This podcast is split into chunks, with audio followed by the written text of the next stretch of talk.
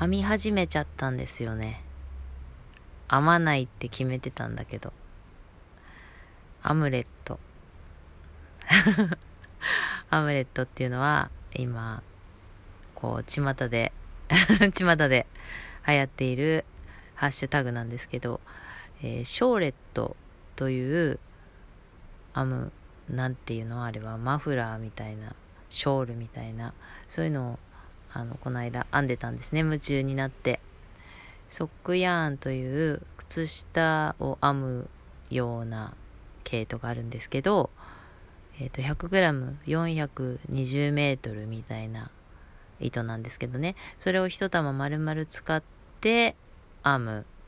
ショールみたいなやつなんですけど初めて編んででも一玉丸々使うし時間かかるんだろうなーって思いながら編んで楽しくなっちゃって、えっと、5日間ぐらいで編み切ったっていうそういう事例が最近あってでその最後の方にねすごい余力があるのを感じたんですよ。一玉編み切る時に、うん、もう満足？やりきった感？みたいなものがあればもうもう一個はもうなんていうのは多分思わないと思うんだけど全然余力があったんですよ。まだ編めるけど？みたいな。ででもそれ編んだらまたそればっかりになっちゃって他のものは編めなくなるよってそういう自問自答を繰り返し編まないと決めたんですよね。他の編みかけを決して編みたくないわけじゃないんですよ。他のも編みたいっと思っているものがあるのにあのショーレットを編み始めたらもう他のものが手につかなくなったっていう症状だったのでこれだから編まなきゃいいんだろうっていう。一個編み終わったらそれで自分が満足すると思ったんですよ。だからとりあえず1個目はもういいよ、いいよ、もう他のはいいよ、置いといていいから、雨よ、ショーレット編んじゃえよって感じで編んだんですけど、1個編み終わっても、いや、これやりきった感に達成してないみたいな、そんな気持ちがこう、もう編み上がる時からもう思ってたっていうか、最後の方ですよね。あ、もう終わっちゃうみたいなところで、いや、全然まだいけるわ、みたいな感覚があったから、これは危ないと。思っていたんだけれどもまあ編まないっていう決める時点でこれ編む気満々なんですよね そういうのも感じつつはい。そんなことを味わっている本日、えー、収録のラジオはその辺のお話をしようかなと思っております。はい。あの編み物の面白さ深さそういうものを、えー、感じてきているんですよね。編み物をこうコンスタントに続けるようになって2年3年経ってあの自分の興味の向く方向も変わってきたりとかあのまあ飽きやすい性格なので大物は編めないというところから大物にチャレンジして編めるようになってきてるみたいなところとか自分にも変化が見られる。でそういうことをうん知らず知らずのうちにきっと編み物を楽しみながらいろんなことを感じて考えて変わってきたんだろうなと思うんですよ。そういったことを気づかせてくれている編み物みたいなことで深いなって思ったりしてます。でこれは編み物に限らずいろんな場面で応用ができるようなことなんじゃないかなとも思うのでそれで深いっていうふうに思ってるんですよ。うん、で、えー、今回話そうとしていることはあの編みたいという気持ち編みたいという気持ちがあのすごい強くなってくるっていうのはこれ編み物だけじゃないか。他にもあるあるなことだと思いますね。あなんかこれが気になってしょうがない。あの他にもやってることあるんだけどこればっかり調べちゃうとかこればっかり考えちゃうとかそういうことってあのあると思うんです。だけど今これ編みかけじゃん。これやってる途中じゃん。えこっちも楽しいじゃん。みたいなそんな声が聞こえてきますよね。自分で言ってるんですけど。でその今楽しいと思ってやっていることを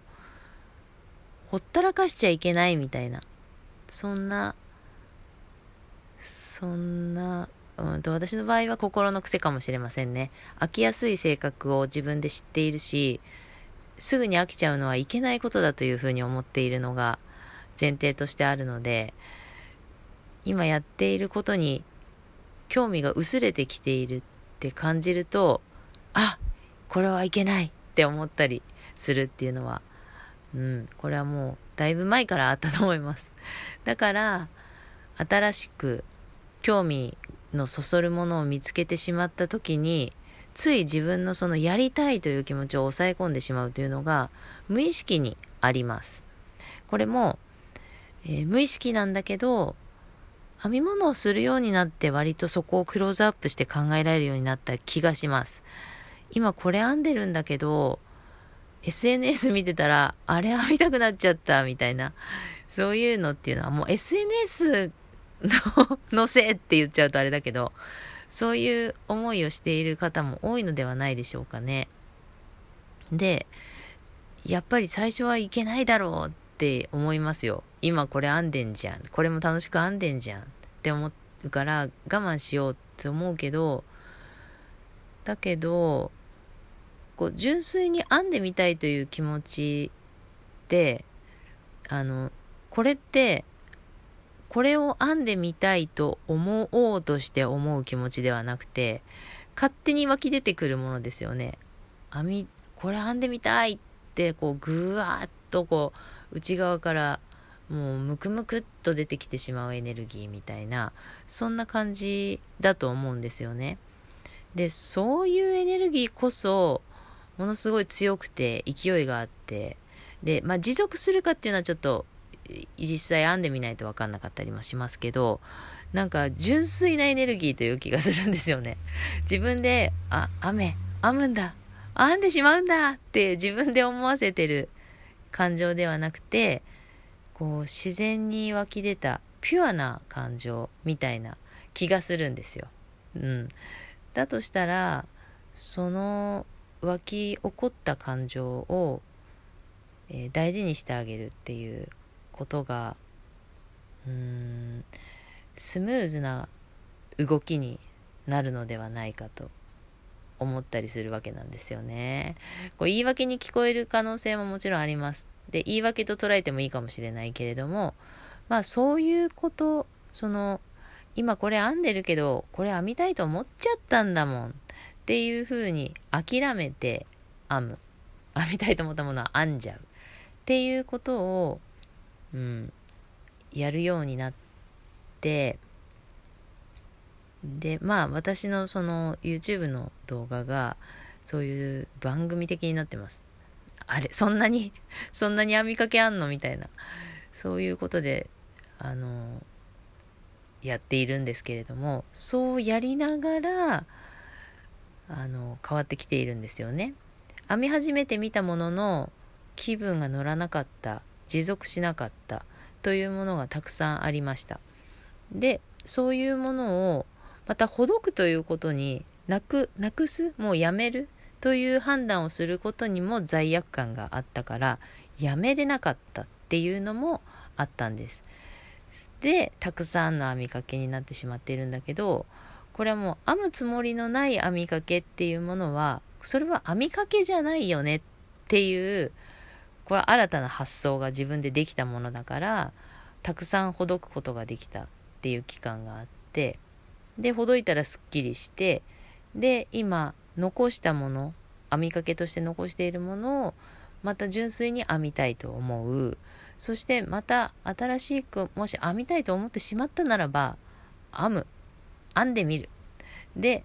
その時にちょっと編んでみて満足するなら満足する。でも満足がずっと続いてこうやってショーレットみたいに編んじゃった。みたいなこともあったりとか。これもだから編んでみないとわからないっていうこと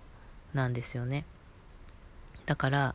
編みたいって思っちゃったものを無理に封じ込めない抑え込まないなかったことにする気がつかないふりをする。そういうのをやめるようにしてみているっていうことのこう現れが今回のこのショーレットになっているんですけど まあそんなことがあの他のところでもあると思うんですよね。うん、だからいかに自分のその自然に湧き起こる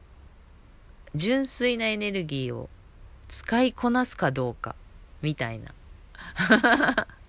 これタイトルの付け方が難しくなってきちゃったけど。まああの今回ショーレットにはまって編んでみてそしてまた新たに編み始めたということでまた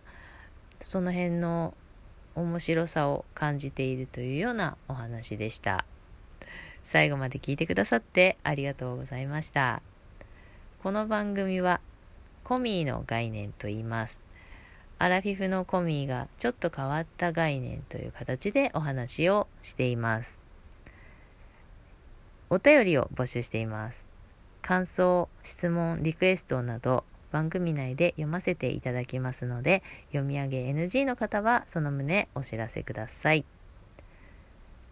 Radiotalk、ポッドキャスト、 Spotify から配信をしております。お便りはラジオトークアプリもしくはブラウザからお便り出していただけますのでそちらをご確認いただけますようにお願いいたします。はい、えー、ライブ配信も朝やっております。8時前後というところでやっておりますので気になる方はお越しください。お待ちしております。ありがとうございました。